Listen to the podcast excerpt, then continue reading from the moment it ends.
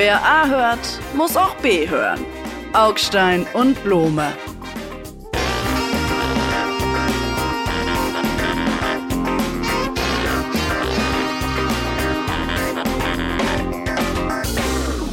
Blome, herzlich willkommen zu unserem Podcast-Format. Ein kleiner Blick in den Tourkalender von Rammstein zeigt 1. Juli Padua, 15. Juli Berlin, dann kommt auch noch Finnland, Wien, Saint-Denis in Frankreich, nochmal Berlin, Budapest, bam, bam, bam, bam, bam, überall ist Rammstein dabei. Meinen Sie denn, dass all diese ganzen, da, da geht jetzt eigentlich niemand mehr hin, oder? Oder man, eigentlich man darf auch im Grunde gar nicht mehr zu diesen Konzerten gehen, oder? Sie haben Ihre Karten jetzt weitergegeben an Ihren Nein, ich habe sie auf dem, ich habe sie natürlich auf dem Scheiterhaufen des Wohlverhaltens und des Vokismus verbrannt. Ach, jetzt drehen Sie plötzlich. Quasi In der letzten meinem- Sendung waren Sie noch, haben Sie noch irgendwie so auf Boomer gemacht, der, der, der den woken Anschluss sucht. Ich hatte, ich hatte echt einen Wortwitz. Ich habe ihn im Vogue verbrannt. Das ich verstehe ich nicht. gekocht. Oh Mann. Oh Gott, ist das blöd. Das ist ziemlich blöd, das gebe ich zu. Nein, kann man da noch hingehen? Ich würde da jetzt, also diese Schrammelmusik ist nicht meine. Ein 60-jähriger Sie haben das Männer noch in seltsamen, gehört. Das ist keine Schrammelmusik. Das ist interessant, weil es ist alles Mögliche. Schrammelmusik ist es nicht. Es ist ehrlich gesagt echt ziemlich sulziger Rechts-Schrabbelrock. Es ist irgendwie echt eklig. Die Musik ist genauso eklig wie der Typ und das was alles. auch immer. Also einem 60-jährigen Mann zuzuschauen, wie in, auf seinem Hinterteil sich irgendwelche äh, Raketen entzünden. Ist das so? Und er da, ja, das habe ich so als Foto gesehen. Okay, das, das ist nicht ich so meins, cool. Aber ich das nimm mal doch sehen. unterstellt, darum geht's ja. Weil der ist Kann ja man- 60. Ja, Till Lindemann ist 60. Das haben sie gut mitgeschnitten.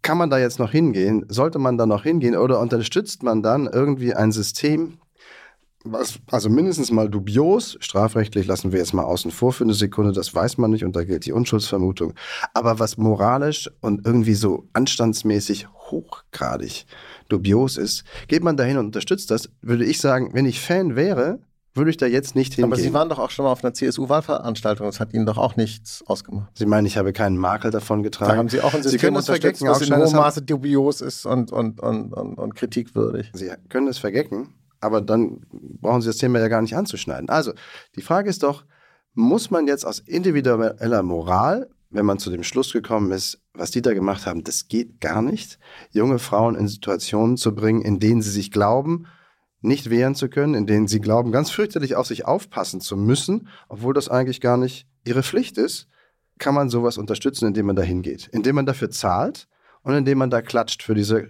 was immer Musik. Ja, aber ich finde zwar, äh, äh, ich finde schon die Frage, der Frage. Ja, nein, Antwort, ja, kann man hingehen, wenn man diese Musik mag, was für mich nicht gilt, dann sollte man äh, da meinetwegen hingehen, wenn man das möchte. Kann man es Die, die Moralisierung von Kunst ist ein, ein echt ein ganz, ganz gefährlicher Weg, denn wir reden ja, wie gesagt, hier nicht über strafrechtliche äh, Verantwortung. Das ist immer ein anderes Thema. Das muss man, glaube ich, jetzt als salvatorische Klausel jederzeit dazu sagen. Klar. Wir reden sozusagen über den rein moralischen Aspekt, nicht über den strafrechtlichen.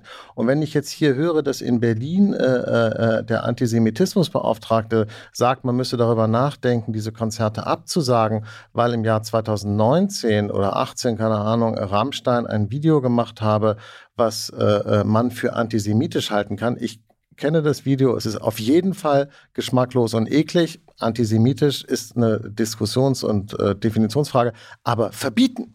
Es geht hier schon um, wir sind schon einen Schritt weiter.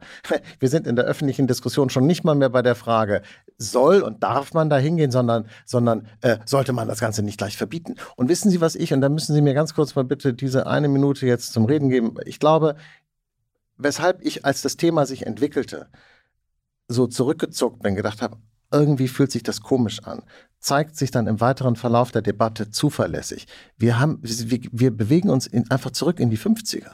Wir bewegen uns in einen McCarthyismus, in eine moralinsaure, letztlich auch lustfeindliche, erlebensfeindliche, äh, ekstasefeindliche 50er Jahre Enge, wo, wo grüne Politikerinnen den Leuten sagen, was sie tun sollen und was sie nicht tun sollen. Was hier komplett rausgeht, ist die Idee, Leute begeben sich bewusst in Gefahr. Männer und Frauen begeben sich bewusst in Situationen, die sie vielleicht nicht kontrollieren können, weil sie ausbrechen wollen aus ihrem Alltag, weil sie die Ekstase suchen. Nein, ja, gut, sehen Sie, das tun sie sofort ab. Was ist denn mit den Leuten, die ins Berghain gehen? gehen, eine weithin bekannte Diskothek, Club, die am nächsten, wenn die dann am nächsten Morgen sagen, oh, das sind aber gestern Sachen passiert, die wollte ich überhaupt nicht, die fand ich total übel. Muss sagen, naja, aber du bist doch ins Berghain gegangen, um die Ekstase zu erleben. Und am nächsten Tag, wenn du wieder hinter deinem Sparkassenschalter sitzt, dann fällt dir ein, dass die Ekstase dir doch zu viel geworden ist. Und dieses Thema, in aller Schwierigkeit und Komplexität fällt bei diesen ganzen Sachen runter. Wir landen in den 50ern.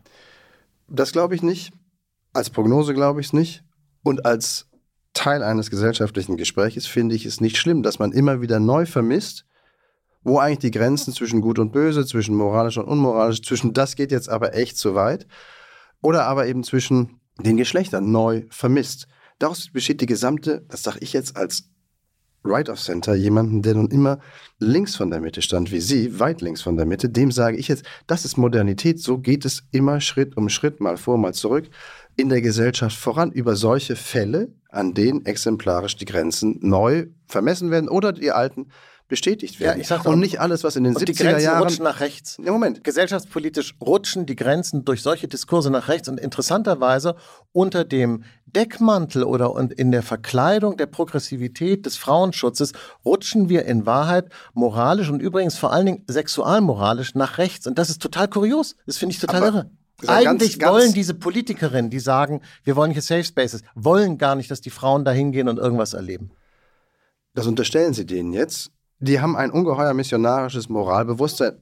Bin ich sofort dabei. Und darüber kann man sich auch köstlich amüsieren, über diese Woken, um einmal diesen Begriff jetzt doch zu, zum zweiten Mal zu nennen, linksgrün aufgeladenen Moralismus. Ja, aber selbst wenn die Grenzen sich jetzt auf einem sehr paradoxen Wege dann nach rechts verschieben würden, ja und?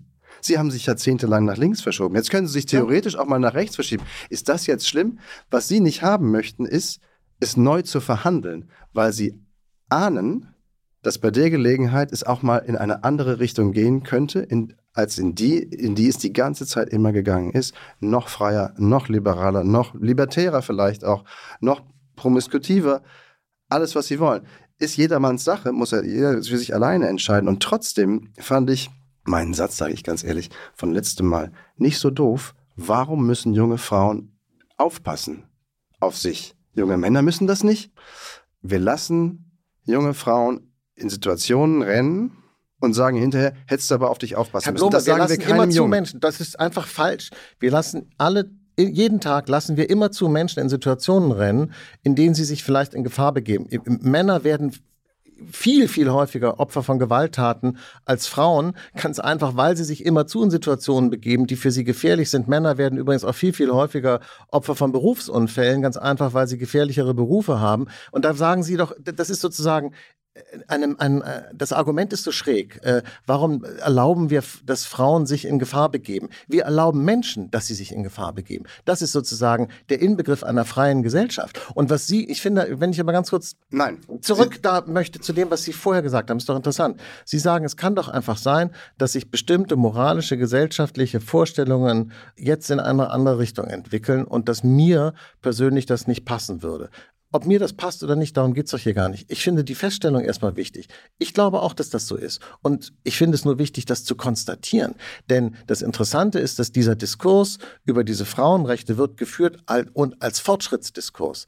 Die grünen Politikerinnen, die sich hier um die, die, den Schutz der Frauen kümmern wollen, sagen nicht, wir wollen zurück in die 50er, sondern sie sagen, wir wollen nach vorne in eine Zukunft, wo Frauen selbstbestimmt und so weiter und so weiter. Aber Im das- Effekt führt es aber in Wahrheit dazu, dass wir Moralvorstellungen haben, dass wir, dass wir äh, Freiheitsgrade plötzlich haben, auch Erlebnisräume haben, die sich denen der 50er angleichen. Und das finde ich ein spannendes Thema, was mir hier in der Diskussion allgemein, wenn ich das sagen darf, zu kurz kommt. Hint, hint, hint für die Feuilletons. Kümmert euch drum. Äh, Das ist grotesk, es mit den 50ern gleichzusetzen. Es ist ein lächerliches, Entschuldigung, Dammbruch-Argument.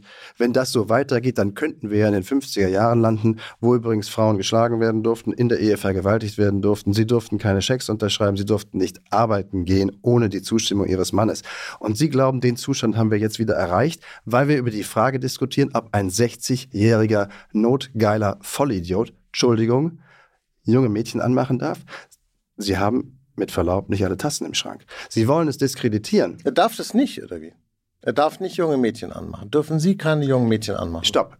Nein, ich, ich nehme Sie bei, beim Wort Ihrer Formulierung. Sie stolpern über Ihre eigenen Worte. Nein. Natürlich darf er junge Mädchen anmachen. Er darf ihnen bloß keine K.O.-Tropfen einflößen. Das Oder? sowieso nicht. Die Frage war, wenn wir das für moralisch fragwürdig, Das meine ich doch. wenn wir das, was er da gemacht hat, für moralisch fragwürdig halten oder moralisch verurteilen, sind wir dann in den 50er Jahren? Und die Antwort darauf lautet nein. Doch. Darum fällt Ihr Argument in sich zusammen, Nein. dass wir das alles zulassen müssen, weil sonst sind wir in Nein, den 50er wir sind Jahren. in den 50er Jahren. Ich überspitze es jetzt polemisch bewusst, um es deutlich zu machen. Wenn Sie sagen, wir wollen keine Situation erzeugen, in denen ein 60-Jähriger ein junges Mädchen anmachen darf, dann sind wir in den 50ern, Herr Blume. Da, ganz genau. Dann sind Sie, das ist so, das sieht der Iran heute auch so. Ich will keine Situation herstellen, in der ein 60-Jähriger ein junges Mädchen anmachen kann. Vollkommen richtig. Am besten darf das junge Mädchen nicht ohne Begleitung ihres Bruders raus, damit sie gar nicht erst auf Männer trifft, die sie anmachen könnten. Sie haben vollkommen recht. Das ist aber genau das, was ich meine.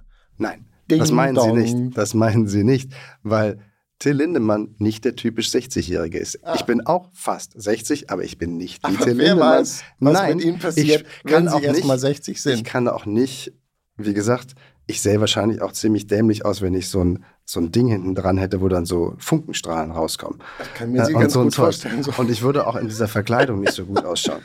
Also ich, Ich glaube, das ist der der, typische ist der 60-Jährige richtige kann Moment, machen, das was Thema er zu will. wechseln. Ich glaube, wir sind jetzt an dem Punkt, wo wir mit gutem Gewissen das Thema wechseln können. Lassen Sie uns zu was Ernstem kommen. Naja, wo kommt die Rammstein-Band her? Ich weiß nicht, Rammstein, keine Ahnung, es ist doch da irgendwo so dieser, dieser, das ist natürlich auch die Geschmacklosigkeit der Band liegt ja schon in dem Namen irgendwie. Aber wieso, die kommen die aus der DDR oder wie? Die DDR gibt es nicht mehr. Ach so. Und damit sind wir beim Punkt. Ja. Die DDR gibt es nicht mehr, aber es gibt die ostdeutschen Bundesländer, die man jetzt offenkundig nicht mehr ostdeutsch nennen darf, zumindest aus Sicht mancher Publizisten, weil das ja diffamierend, pauschalisierend und sowieso erniedrigend ist, wenn man den Osten Osten nennt, weil der Osten immer schon weniger wert Der war. Osten ist ja auch Mitteldeutschland. Das habe ich übrigens nie verstanden. Warum heißt eigentlich der MDR MDR und nicht ODR? Warum ist es der Mitteldeutsche Rundfunk? Weil auf der Landkarte ist danach, gibt es kein Deutschland mehr. Was meinen die? Können Sie mir das jetzt mal ohne Witz? Ich verstehe es nicht. Ich, war, äh, sind das die Historisch verlorenen heißt- Ostgebiete in Polen, die dann noch dazu gezählt werden? Oder wie muss man das verstehen? Historisch heißt dieser geografische Raum Mitteldeutschland, weil es mal ein Ostdeutschland weiter im Osten gab. Alter Verwalter. Gibt's aber nicht mehr. Das finde ich schon ganz schön Ich hart. weise Sie darauf hin, dass der Zweite Weltkrieg am Ende zu einer, wie soll man sagen, Veränderung der deutschen Darauf müssen Grenzen Sie doch offensichtlich führte. nicht mich hinweisen, sondern die Leute, die den MDR MDR genannt haben, finden Sie nicht. Jetzt mal ohne Spaß. Ich, da würde ich jetzt mal eine Petition einreichen. Ey Leute, mal, benennt euch mal um, weil ihr seid halt der Osten von Deutschland. Das kann man nun geografisch jetzt nicht mehr ändern. Ja, aber pff, wie soll Okay. ich sagen, das Münsterland heißt jetzt auch Nordrhein-Westfalen. Also es ist halt der Oberbegriff. Es ist ein Bundesland. Naja, Vielleicht ist das. Beispiel nicht gut, aber äh, ich finde, daran sollte man sich jetzt nicht das war auch festhaken. eine, eine, eine, um, eine Umweg. Es geht ja um was anderes. Es geht um die Frage, äh, haben die Ossis alle einen Knall, weil sie AfD wählen? Äh, und es gibt zwei Bücher, die im Moment ganz weit oben sind in den Bestsellerlisten. Eine von einer deutsch-englischen Historikerin, die heißt Hoja, und eins von einem Leipziger Literaturwissenschaftler, der heißt Oschmann. Äh, und die erstaunlich äh, Verkaufszahlen er- erreichen. Unterschiedliche Themen, die beiden Bücher, aber doch mit der gleichen Ein Thema, Stoßrichtung. ist doch klar. Die armen Ostdeutschen, geknechtet, hatten eigentlich ein gutes Leben, individuell, das aber gar nicht gewürdigt wird durch die, wie soll man sagen, politischen Schablonen, die bei der Wahrnehmung des Ostens, der ehemaligen DDR, den fünf neuen Bundesländern, nicht gewürdigt wird. Also ich finde, es hilft ja immer, wenn Mir man ein bisschen genauer hinguckt, einfach um den Hörerinnen und Hörern, die das vielleicht alles nicht genau verfolgt haben, es klarzumachen. Das Buch von Frau Hoyer ist auf Englisch geschrieben worden. Sie lebt in und lehrt in London schon seit sehr, sehr langer Zeit, kommt ursprünglich aber aus dem Osten. Und das Buch, als es es wurde dann rückübersetzt ins Deutsche, und das Buch heißt Beyond the Wall, ja, jenseits der Mauer. Und das können Sie ja nur sagen, wenn Sie im Westen stehen. Das heißt, es ist ein Buch für nicht deutsche Leser, um ihnen etwas mitzuteilen, was sie noch nicht wissen, über das Alltagsleben in Ostdeutschland. Und jetzt kommen Sie und sagen, das Alltagsleben, damit will ich mich gar nicht beschäftigen. Die DDR ist die Mauer, Mauer, Mauer, Stasi-Knast, Stasi-Knast, Stasi-Knast und Mauer. Und dann nochmal die Mauer. Alltag gab's nicht. Das ist doch Quatsch. Hat doch keinen Sinn, das so zu über, überspitzen. Wenn wir uns ernsthaft darüber unterhalten wollen, was da vorgeht, was offenkundig. Darf ich ganz kurz eine Sache sagen? Was ich bei Ihnen echt toll finde, ist, Sie entscheiden immer, wann Sie selber polemisch sind und wann es nicht okay ist, wenn der andere polemisch ist. Und das ist das fieseste diskursive Mittel, dann plötzlich sagen, wissen Sie, jetzt hören Sie doch mal mit dieser Polemik, lassen Sie uns doch mal ernsthaft jetzt darüber sprechen. Und zwei Straßenecken weiter machen Sie polemisch. Das ist echt fies. Ja, weil ich Das ist gemein. Ja, aber das ist halt der Weg, sie platt zu machen. Das ist der Sinn der Übung, oder? Was soll der? Also wir können ja auch ehrlich sein nach all den Jahren. Das, Gut, jetzt machen Sie mal. Ich schieße sie halt aus dem Raum. Los jetzt. Wir gehen der Frage nach, was, und das ist wirklich interessant, tun wir als zwei Wessis. So gesehen ist es schon beinahe eine kulturelle Aneignung. Was läuft in Ostdeutschland? Was geht da gerade vor, dass es so einen kollektiven, so breit äh, einen kollektiven Unmut gibt, Frust gibt, dass die Leute bereit sind, eine Partei zu wählen, von der sie, wenn sie halbwegs bei Trost sind und keine Neonazis sind, trotzdem wissen müssen, müssten, dass man diese Partei, die AfD, eigentlich nicht wählen kann, zumindest nicht zum Zwecke der Problemlösung, sondern als Protest oder wie auch immer. Aber dazu ist es mittlerweile einfach ein bisschen viel. Das läuft in Landtagswahlen auf über 30 Prozent für eine Partei hinaus. Das könnte die stärkste Partei werden. Normalerweise müssten die dann den Ministerpräsidenten stellen, was wahrscheinlich nicht dazu kommen wird, weil alle anderen Parteien sich dann zusammentun werden. Aber was geht da vor? Was ist es? Undankbarkeit, dass die Menschen in Ostdeutschland, die so handeln, die so politisch denken und sich einfangen lassen, nicht sehen, dass ihr Land, die DDR, was immer sie selber in diesem Land getan oder geleistet haben, am Ende der 90er Jahre bankrott war. Moralisch bankrott, politisch bankrott, ökonomisch bankrott und ökologisch übrigens auch. Ende der 80er Ein Jahre. voller Totalschaden, nur um den Satz zu Ende zu sagen. Ein kompletter, umfassender Totalschaden, den nach der Wiedervereinigung, Entschuldigung, der westdeutsche Steuerzahler saniert hat. Ja, also das stimmt. Der Befund ist, glaube ich, unabweisbar richtig. Er wird bestritten. Um diesen Befund geht es in dieser Debatte aber nicht. Es geht um etwas anderes. Es geht, äh, man muss immer genau gucken, worüber redet man.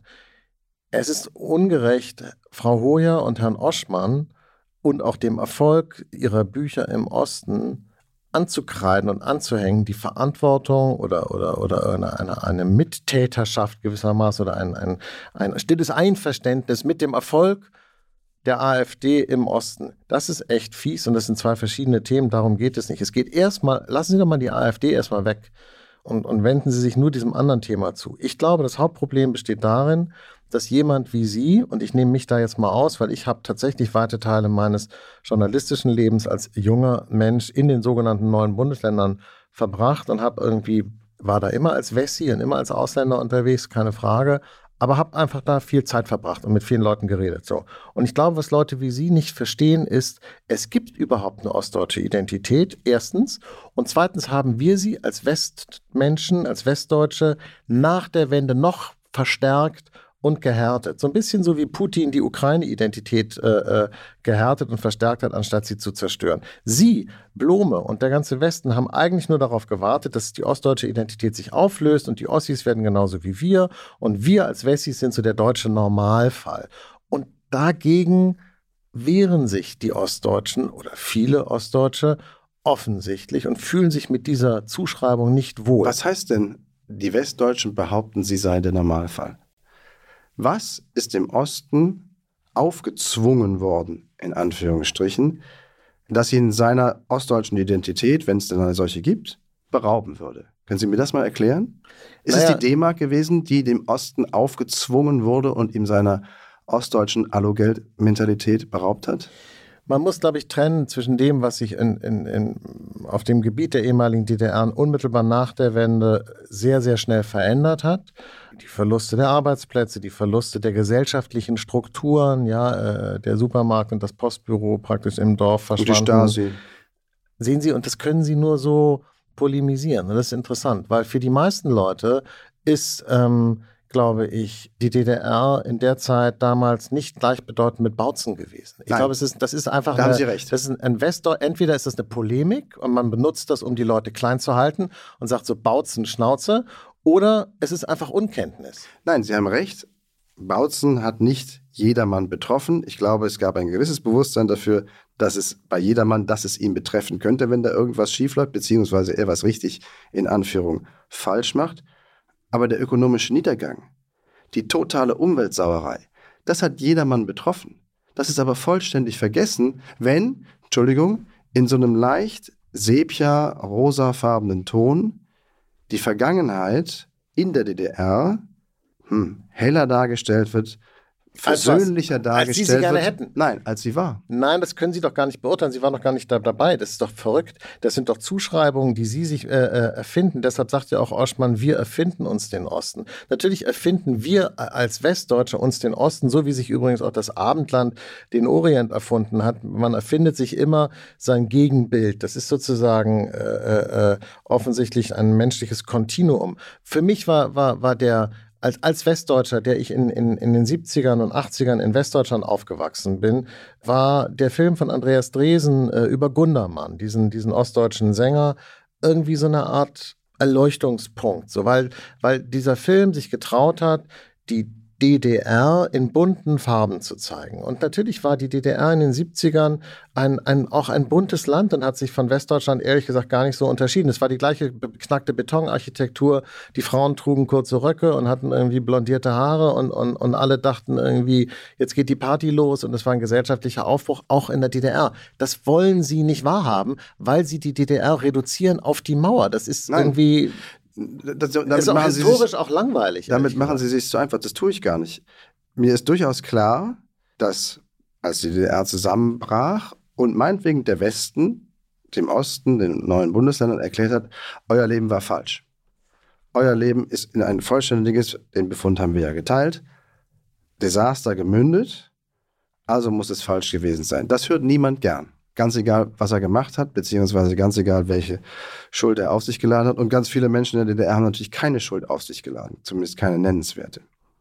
Die mussten sich aber trotzdem auch allesamt anhören, da ist was fürchterlich schiefgelaufen. Euer Leben ist schiefgelaufen und war falsch. Darüber hinwegzukommen, ist extrem hart. Und jetzt, nach 30 Jahren, nachdem sie möglicherweise sich ein, weit, ein anderes, verändertes, besseres, neues Leben aufgebaut haben, noch einmal zu hören. Euer Leben ist falsch. Ihr habt das falsche Auto. Ihr fahrt einen Diesel. Ihr lebt auf dem Land in irgendeinem ungedämmten Haus. Ihr habt die falsche Heizung im Keller. Und ihr esst auch noch Schweinenackensteaks an jedem zweiten Samstag oder an jedem, äh, an jedem zweiten Tag überhaupt. Das ist alles falsch. Ihr müsst euch jetzt noch einmal komplett ändern, weil der Klimaschutz das verlangt. Wenn man das einfach so stumpf reinruft in diese Gruppe, dann kommt halt die AfD zurück als Echo. Das verstehe ich. Das kann ich zumindest nachvollziehen. Was ich nicht nachvollziehen kann, ist die aggressive Lamoyanz in einem Buch wie Oschmann, der halt sagt, wir sind unterdrückt worden, wir waren frei, unser eigenes Ding, und dann sind wir von euch im Westen unterdrückt worden. Wir sind, wie er sagt, desidentifiziert worden. Wir sind verschwunden. Ihr habt uns neu zugeschrieben, ihr habt uns neu formatiert.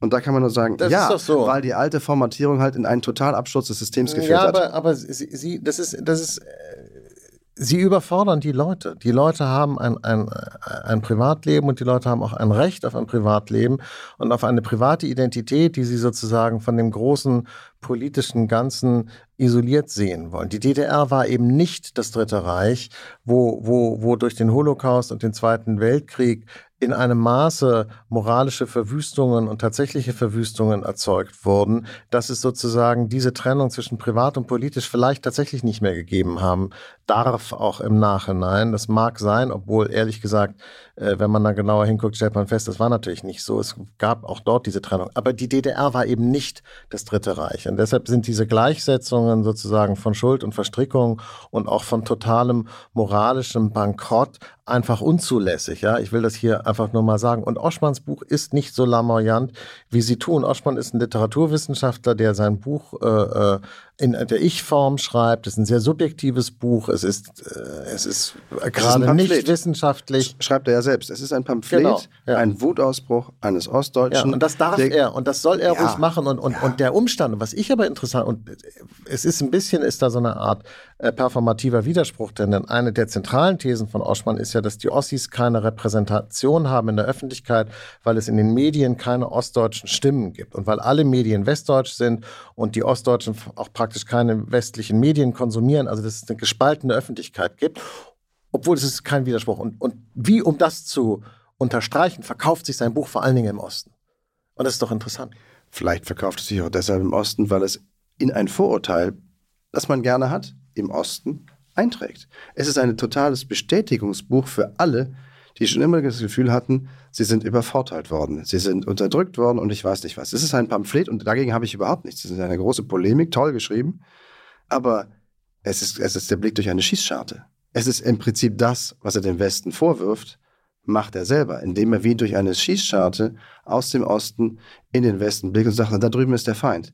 Der hat uns von Anfang an platt machen wollen. Das war der einzige Sinn der Übung. Wir sollten eliminiert werden, in Anführungsstrichen. Ja, das ist schon so. Aber es Und ist ja auch, Quark. nein, es entspricht der Wahrheit. Es gab ja eben auch keine Vereinigung, sondern es gab einen Beitritt. Oh. Also nein, bleiben Sie mal semantisch sauber.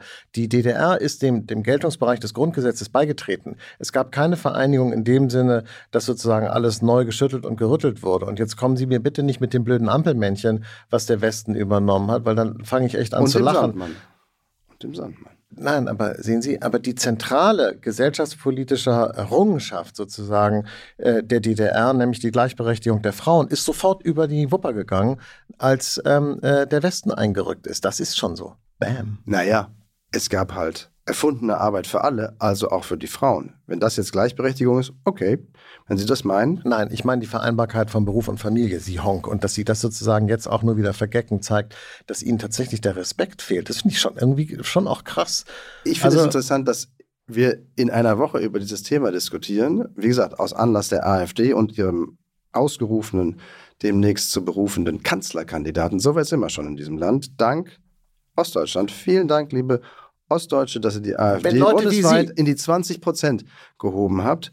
In einer Woche, in dem zugleich bekannt geworden ist, dass Intel, also ein großer internationaler Chiphersteller, eine 30 Milliarden Investition in Magdeburg machen möchte. Übrigens mit 10 Milliarden gefördert aus dem gesamtdeutschen Steuersäckel. Da hätte man auch sagen können, wow, hier geht was im Osten. Einer der größten Konzerne, gut angelockt durch viel Subventionsgeld, meinetwegen, einer der größten Konzerne der Welt, baut mitten in den neuen Bundesländern so eine Fabrik. Und stattdessen reden wir über Oschmanns Trauerbuch. Ja, und das ist doch spannend. Das ist, Sie haben da vielleicht einfach echt so eine, Sie haben einfach eine beschränkte Weltsicht. Im Osten sind teilweise auch die Autobahnen in besserem Zustand als im Westen und die Straßenzüge sind super saniert und überall hängt eine Laterne, die funktioniert und so weiter. Da kann man in Recklinghausen nur von träumen. Trotzdem sind die Leute äh, äh, nicht richtig äh, glücklich, weil ihnen der Respekt fehlt. Und Respekt lässt sich halt in Geld nicht messen. Sie messen alles in Kohle. Sie denken, oh, was wollt ihr denn? Wir haben euch da schön zugeschüttet mit unserem Geld und ich scheiß dich zu mit meinem Geld und so. Das ist aber offensichtlich gar nicht das, was bei den Leuten zieht. Es geht um Respekt und es geht um Anerkennung. Und die haben wir Wessis dem Osten viel zu lange vorenthalten. Und ich glaube, dass die AfD vor allen Dingen die Quittung ist für diese mangelnde Anerkennung. Dann ist es aber ein Teufelskreis, um diesen Satz noch zu machen. Denn Leute, die die AfD wählen, kann ich nicht respektieren. Ja, das ist tragisch. Da haben Sie schon recht. Ich war- bin auch nicht hier, sitze hier nicht, um Ihnen zu sagen, wie sich das toll lösen lässt. Ich finde, es ist eine tragische Geschichte. Dagegen ist unser nächstes Problem, surfen wir von Thema zu Thema.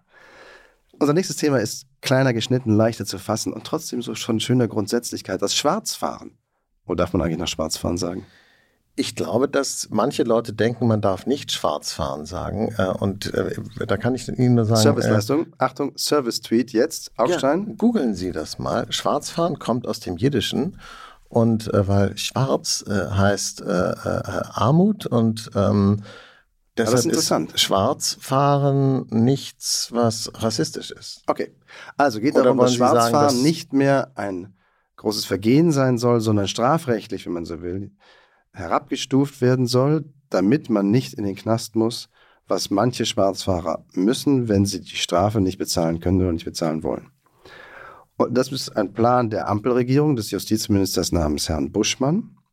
Und ich finde es echt, es verwässert so die Grenzen. Es ist so, die Gerechtigkeit des kleines Manns. Du fährst schwarz, dann gehst du halt, dann musst du zahlen oder du gehst halt in den Bau. Du kriegst auf jeden Fall eine Strafe. Das verwischt das. Ist das klug? Ich finde das leider überhaupt nicht klug. Es ist so antibürgerlich. Ich, ja gut, ich, ich finde es irgendwie rührend, dass äh, wir uns über dieses Thema unterhalten, weil, ähm, also ich zum Beispiel habe immer, wenn ich in der S-Bahn sitze, wahnsinnige Angst, dass ein Kontrolleur kommt und zwar auch, wenn ich ein Ticket habe. Wahrscheinlich zeigt das nur, was ich für eine unterdrückte äh, Untertanenseele im, im, im, im eigentlichen Kern bin, weil ich irgendwie immer denke, wenn der Kontrolleur kommt, dann finde ich den Fahrschein nicht und dann zeige ich ihn, dann stimmt irgendwas nicht. Sie fahren doch nie öffentlich. Sie das fahren stimmt, irren sich. Ich fahre S-Bahn, ich, ich wohne un unmittelbar an der S-Bahn und es funktioniert wunderbar mit der S-Bahn direkt zum Flughafen, genauso wie damals Edmund Stoiber das wollte. So, also äh, ohne Spaß. Ich habe dann immer Angst, ich werde praktisch vor den Augen der Leute aus der Bahn geführt. Und diese soziale Schande fürchte ich in einem solchen Übermaß, können Sie sich gar nicht vorstellen. Das meine ich jetzt ernst. Das heißt, für mich ist das Thema Schwarzfahren so eine Art phobisches Thema. Und, und ich kriege so ein bisschen Schweißausbrüche, wenn ich darüber rede, weil ich nicht Mir ist das erwischt mal werden passiert. will. Mir ist das mal passiert. Ich hatte die Karte vergessen und fühlte mich aber im Vollbesitz einer Karte. Also ich, als die reinkam und sagten, Karten bitte, sagte ich mir gar kein Problem, Mann. Und dann stellte sich heraus, oh doch, ist doch ein Problem. Wo ist bloß meine Karte? Und ich hatte sie abgestempelt. Und ich, ich weiß, dass ich sie abgestempelt hatte. Und dann bin ich da, genauso wie Sie sagen, so kommen Sie mal schön bitte mit. Sag ich, nee, jetzt hör mal auf. Ich hatte eine Karte, jetzt sehe ich aus wie jemand, der keine Karte hatte. Ja, so, da geht das natürlich schon los. Und dann bin ich in der Tat vor einem versammelt vollen S-Bahn-Zug, auch Ja. eine S-Bahn, Ja. auf den Bahnhof geführt worden Ja. und habe dann da brav meine, keine Ahnung, was, 50, 60, ich weiß nicht mehr, richtig viel Euro gezahlt. Ja, ja, ja, ja, ja. Aber ich finde trotzdem, Aber Sie fanden es richtig. Blödheit das ist schützt so. vor Strafe nicht, sagt man ja nicht umsonst. Ich finde, das muss Strafe wert bleiben. Das Es ist geht ja um genauso wie der, wie, der, wie der Plan, also reiht sich in die Pläne, die, glaube ich, noch nicht so weit sind, mancher grünen und linken Politiker, auch kleine Ladendiebstähle Ja, ja, ja. letztlich stra Es geht ja hier um was anderes. Hier geht es ja nicht um die Frage, ob das äh, erlaubt oder verboten bleibt. Hier geht es um die Frage, ob die Leute dafür ins Gefängnis kommen. Ja, es kommen in Deutschland jedes Jahr etwa 7000 Menschen ins Gefängnis wegen Schwarzfahren. Und ähm, ich habe geguckt, die Kosten für so einen Haftplatz liegen irgendwie, keine Ahnung, zwischen irgendwie so 150, 280 irgendwie Euro pro Tag, ja, pro Tag. Und es ist natürlich der totale Vollwahnsinn, was sie mit Menschen machen, wegen eines absoluten Bagatelldelikts. Die Leute dann im Zweifelsfall, äh, äh, das ist ja auch nicht so, dass sie sofort in den Knast kommen, sondern sozusagen dann nur am Ende eines Einer Kette, einer, einer Kette von staatlichen Maßnahmen, auf die die Leute dann aus irgendwelchen Gründen nicht adäquat reagieren können oder wollen, Leute deswegen in den Knast zu stecken. Da steht sozusagen die staatliche Strafbereitschaft nicht mehr im Verhältnis zu dem, worum es ursprünglich ging. Und das alles Doch. reden wir vor dem Hintergrund der Klimakatastrophe, wo eigentlich ja die Leute sagen, wir müssten den öffentlichen Nahverkehr kostenlos machen. Ich meine, das ist total gaga. Das ist echt irre. Wer, wer in diesem Schwarzfahren ein soziales Problem sieht und sagt, das sind die armen Menschen, die können sich die Karte nicht leisten, der soll es halt umsonst machen. Bin ich auch noch dabei. Es kostet aber was. Es ist ein Deal. Und wenn Sie sich an Ihren Teil des Dienstes nicht halten können oder wollen, dann gehen Sie ihn nicht ein. Und wenn Sie ihn brechen, müssen Sie Sanktionen befürchten. Wenn man das als Grundlehre aus der Gesellschaft rausnimmt, sagt, ey, komm, jetzt ist doch auch egal, ob die da jetzt mitfahren oder nicht fahren. Die Bahn fährt doch eh. Ähm, stimmt ja auch. Äh, hat man bei der Bankenkrise doch auch Moment, gemacht und da Moment. ging es um mehr Geld. Sie, Sie, nehmen, Sie nehmen das Grundverständnis für, hier ist eine Grenze und der jenseits der Grenze ist was anderes, da ist dann Sanktion. Das nehmen Sie aus der Gesellschaft raus und das finde ich nicht gut. Das ist doch Quatsch. Das ist genau diese Art von so, das ist echt so, Alter, ich meine, das ist echt so alter Quatsch, den Sie da reden. Weil wir, unsere ganze Gesellschaft ist durchzogen von solchen Lebenslügen, Halbwahrheiten, Grauschattierungen, äh, Oszillationen zwischen richtig und falsch und so weiter. Jetzt tun Sie doch nicht so, als würde unsere Gesellschaft äh, auf so einem klaren moralischen Fundament und wenn aber jetzt das Schwarzfahren nicht mehr, dann kommen Risse und dann ist der Anfang des Untergangs der Abendland und, so, und dann ist so, das ist doch totaler Wahnsinn. Es geht darum, dass Leute wegen eines Bagatelldelikts in den Knast kommen und es kostet viel, viel mehr Geld. Das ist wirtschaftlich echt Unsinn, muss man echt mal sagen. Und ich finde, man sollte das Thema, was ich ernst nehme, das Thema zum Anlass nehmen für eine Diskussion darüber, dass der öffentliche Nahverkehr einfach kostenlos sein muss. Denn die Schäden des Autoverkehrs in den Städten sind so wahnsinnig hoch, dass sowohl die Kosten des Nahverkehrs als auch die Kosten des Schwarzfahrens da locker äh, äh, untergebracht werden. Das ist eine sehr städtische Perspektive, wo es halt guten Nahverkehr gibt und dann kann man die Autos auch ersetzen. Aber darauf will ich gar nicht hinaus. Ich sage Ihnen eine andere Frage, Städten, dann sehen, Sie, mir. dann sehen Sie, dass Ihr Argument wohlfeil ist, beziehungsweise natürlich links kalibriert. Würden Sie auch sagen, jemand, der GEZ-Gebühren nicht zahlen möchte, ist jetzt auch pro Tag nicht so viel mehr als einmal S-Bahn fahren. Der zahlt also GEZ-Gebühren nicht, weil er nicht will, weil er den öffentlich-rechtlichen Rundfunk doof findet, whatever. Und der geht am Ende des Tages übrigens auch in den Bau, wenn er wirklich nicht bezahlt. Ja, Ist finde das ich falsch? auch falsch. Dann Ich, dürfte der ich nicht- halte das für falsch, weil ich das GZ-System für falsch halte, aber das ist ein anderes Thema. Ich halte dieses System in der Tat, so wie das hier äh, gemacht wird, echt für falsch. Ja. Aber solange es das gibt, muss er doch in den Knast oder nicht? Sonst könnten ja jeder Querdenker sagen, ich will nicht mehr, ich halte jetzt meinen Aluhut auf, ich zahle nicht mehr. Ist eine Frage von Solidarität. Nein, es ist keine Frage von Solidarität. Es ist eine Frage von, von Vernunft und von Abwägung und, und äh, äh, Abwägung und Praktikabilität äh, spielen bei der Gesetzgebung und auch bei der Verfolgung von, von Gesetzen eine Rolle. Das ist übrigens immer schon so gewesen im Cannabis-Bereich, wo man äh, die sogenannten Bagatellmengen nicht mehr verfolgt hat, weil man gesagt hat, das lohnt sich nicht, obwohl es streng genommen ja auch verboten war. Und äh, so handelt es sich hier um ein Bagatelldelikt, was äh, nicht so in dem Maße verfolgt werden soll, weil auch der Schaden, der da verursacht wird, ja in dem äh, gar nicht so groß ist. Bei der GZ ist echt ein anderes Thema. Das ist echt ein spannendes Thema. Wir können gerne mal hier in einem Podcast darüber reden, über dieses GZ-System System, ob das eigentlich richtig ist oder falsch. Ich halte es für falsch. Ich würde es so nicht finanzieren, den öffentlich-rechtlichen Rundfunk, obwohl ich sehr, sehr dafür bin. Ich halte aber dieses System für ein eines, was bei den Leuten einen Widerstand gegen diesen öffentlich-rechtlichen Rundfunk äh, erzeugt. Aber das ist jetzt ein anderes Thema, Herr Blume. Sie müssen das mit dem Schwarzfahren einfach auf Ihre persönliche Lebenssituation übertragen, dann verstehen Sie auch, was ich sagen will. Sie haben ein riesengroßes Auto, ein riesengroßes amerikanisches Schlittenauto. Und wenn ich mich da jetzt einfach reinsetze und sage, ich fahre mit, dann können Sie sagen, jemand, aber du hast nicht bezahlt oder, oder Sie dürfen das nicht oder wie auch immer raus hier, das ist mein Auto. Und dann sich, sag ich, naja, aber Sie fahren doch eh. Und dann fahre ich einfach mit. Dann fahre ich einfach schwarz mit Ihnen mit. Wollen Sie das? Also wenn, wenn, wenn Sie das sind, ja, möchte ich. Dann adeln Sie mich vom Schwarzfahrer zum Beifahrer. Das ist schön. Blume vom Schwarzfahrer zum Beifahrer. Ein besseres Schlusswort gibt es nicht. Bis zum nächsten Mal. Danke.